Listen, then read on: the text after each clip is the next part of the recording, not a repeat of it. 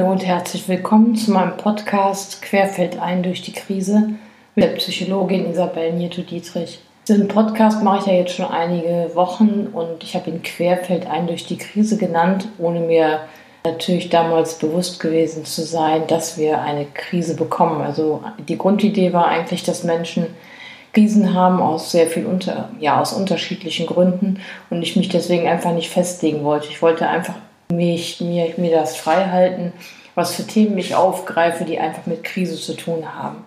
Und jetzt wird das ja alles ein bisschen enger und ich habe ja in der vorletzten Folge ähm, schon mit dem Coronavirus und Angst angefangen und werde da heute ein bisschen weitermachen. Es ist ja so, dass man jetzt in den Medien, was heißt jetzt seit einigen Wochen ja sehr oft liest, keine Panik. Das Problem an diesen beiden Wörtern ist, dass unser Gehirn keine eigentlich nicht aufnimmt. Also eigentlich nimmt das Gehirn nur Panik auf und das führt dazu, dass sich das eigentlich verstärkt. Ich weiß nicht, ob, jemand schon mal darüber nachgedacht hat, aber es ist ja so, wenn du, wenn du etwas öfter hörst und das ist ja wie so ein Schlagwort Panik, dann machst du dir automatisch mehr Gedanken darüber und je häufiger du etwas denkst, je präsenter ist das in deinem Kopf. Also das ist ziemlich einfach, weil das Gehirn sich relativ schnell daran gewöhnt, was es denkt. Das habe ich ja schon auch in der Folge Stress und mentale Auswirkungen von Stress erklärt, was das macht, also unsere Gedanken und was es mit Stress zu tun hat. Das heißt, je häufiger ich Panik und Angst und Hamsterkäufe und diese Dinge höre, je präsenter ist das in meinem Gehirn und die Wahrscheinlichkeit, dass ich das dann selbst äh, auch denke, erhöht sich natürlich. Und außerdem ist es natürlich auch so, dass man von sozialer Ansteckung sprechen kann. Ja, also wenn viele Menschen um mich herum Hamsterkäufe machen oder Angst haben oder Panik oder uns das auch erzählen und dir das erzählen, führt das natürlich eher dazu, dass, ja, dass du das Verhalten oder auch diese Ängste vielleicht übernimmst. Das kann gut sein. Daher ist es gut möglich, dass du eventuell momentan das Bedürfnis hast, dich zurückzuziehen. Das ist sehr unterschiedlich. Es gibt Menschen, ziehen sich zurück und versuchen das mit sich auszumachen. Und dann gibt es ja momentan auch sehr viele Menschen, die helfen möchten. Was ist auch erwiesen, dass mir das in Krisen hilft, dass ich nach draußen gehe und anderen Menschen helfe. Genau, aber nochmal zu der Angst. Die Angst an sich ist nichts Ungesundes. Ich wehre mich da mit Händen und Füßen viele Jahre, dass immer, dass man sagt, Angst geht nicht, Angst darf nicht. Das ist für mich ist es einfach Unsinn. Für mich ist Angst eher was Sinnvolles in verschiedenen Situationen, weil es mich einfach auch warnt. Das ist so ein kleines Warnsignal in meinem Körper und wenn ich gelernt habe, damit umzugehen, muss sich das auch nicht auswachsen zu einer manifesten Angst, die behandelt werden muss. Eine Angst kann, hat, ist für mich ist das sowas wie Vorsicht, was man jetzt für ein Wort dafür verwendet. Wenn ich natürlich anfange, unter der Angst zu leiden, dass sich dann Leidensdruck entwickelt, dann ist das problematisch. Aber solange das nicht der Fall ist, sondern solange ich damit ganz gut zurechtkomme und merke, okay, ich habe manchmal ein bisschen Angst, zum Beispiel, was ja jetzt nicht momentan der Fall ist, aber allein im Dunkeln von der Straßenbahn oder durch Köln nach Hause laufen, als Frau, da, ja, da habe ich halt ein bisschen Angst. Das ist doch ein, ein Signal des Körpers oder des, ja, von mir als Mensch, einfach Acht zu geben, weil es ein Unwohlgefühl ist und das ist völlig in Ordnung. Panik ist ja muss man sagen, Panik ist ja schon, setzt eine Handlung voraus. Wenn wir von Panik sprechen, dann fangen wir an zu agieren und das ist ganz wichtig. Das heißt, Panik beinhaltet auch immer eine Form von Reaktion und oft sind das ja vegetative Reaktionen. Viele kennen so Panikattacken wirklich, dass sie dann anfangen schnell zu atmen, keine Luft mehr bekommen oder auch ja ganz, teilweise kippen ja auch Menschen wirklich um in, innerhalb einer Panikattacke. Und das ist wichtig, das zu unterscheiden. Was mir an dieser Folge wichtig ist oder was meine Hauptaussage sein soll, ist ein Maß zu finden. Ein Maß jetzt in dieser Krise für alles. Was auch immer jetzt da noch kommen mag. Alles, was zu viel ist, kann Stress weiter verstärken und alles, was zu wenig ist, kann Stress verstärken oder verringern. Ich gebe mal ein paar Beispiele.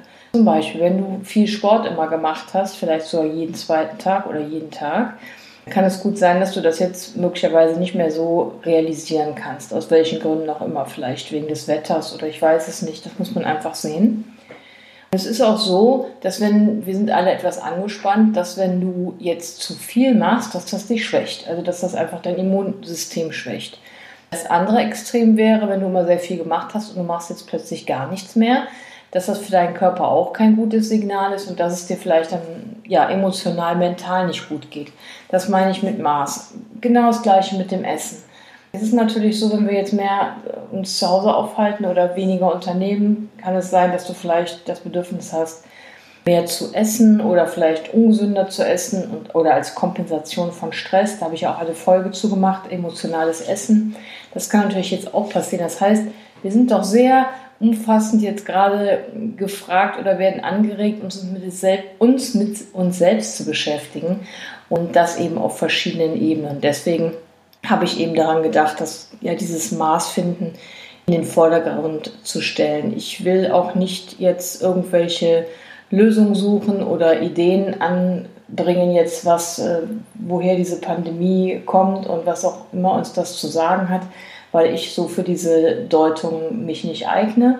Und auch möchte ich nicht da in die Zukunft gucken, weil wir das einfach nicht wissen, was kommt, sondern ich bin einfach jetzt hier gut im, im Jetzt verwurzelt und gucke mir an, was passiert. Und es werden ja auch Dinge passieren, die sehr belastend sind oder sagen wir besser, sie passieren schon. Also Menschen leiden und das wird ja auch noch eine Weile so an äh, so weitergehen. Und da darf jeder gut gucken, wie er damit umgeht, wie er das verarbeitet und wohin damit. Zum Beispiel ist eine schöne Sache, dass man jetzt momentan mehr in die Natur gehen darf. Wir dürfen ja noch rausgehen, glücklicherweise. Und äh, dass man eben in den Wald geht. Und vielleicht habt ihr das schon mal ausprobiert, dass ihr mal euch einen schönen, dicken Baum aussucht und diesen Baum mal umarmt und da mal Kraft tankt.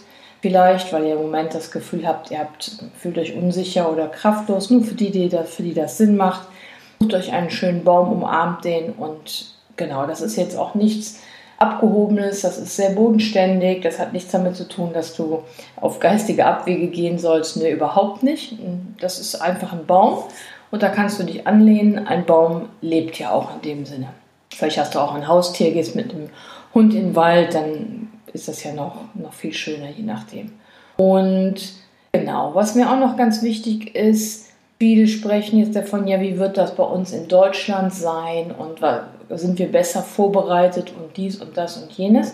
Also ich muss sagen, für mich gibt es überhaupt gar kein Wir zurzeit. Es gibt einfach nur uns und das betrifft die ganze Welt. Und ich kann nicht sagen, wenn es jetzt in Deutschland nicht so schlimm werden sollte, dass es mir dann besser geht, weil ich finde, das ist eine grundlegende Belastung, wo auch immer was auf der Welt passiert. Und das finde ich auch ganz wichtig.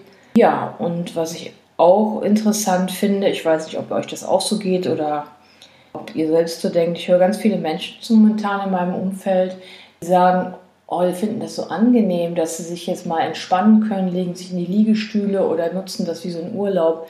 Und da finde ich, das ist schon interessant, wenn das bei dir so sein sollte oder das auch hörst, wo man sich mal darüber Gedanken machen könnte, was uns das sagen möchte. Ist der Alltag sonst so anstrengend, dass jetzt so ein, ja, eine Pandemie oder ein, eine Epidemie, die ja wirklich die ganze Welt betrifft und die viele Menschenleben kosten wird und auch schon tut. Und für uns sozusagen die Gelegenheit ist, uns zu entspannen. Das finde ich einen ganz interessanten Gedanken, dass da jeder mal guckt, was er damit macht. Und in diesem Sinne würde ich mich über Rückmeldungen freuen, vielleicht kleine Kommentare per E-Mail oder hier auf dem Podcast, auf meiner Website vielleicht auch Ideen, was für ein Thema ich aufgreifen soll, was ich vertiefen soll. Das würde mich sehr freuen.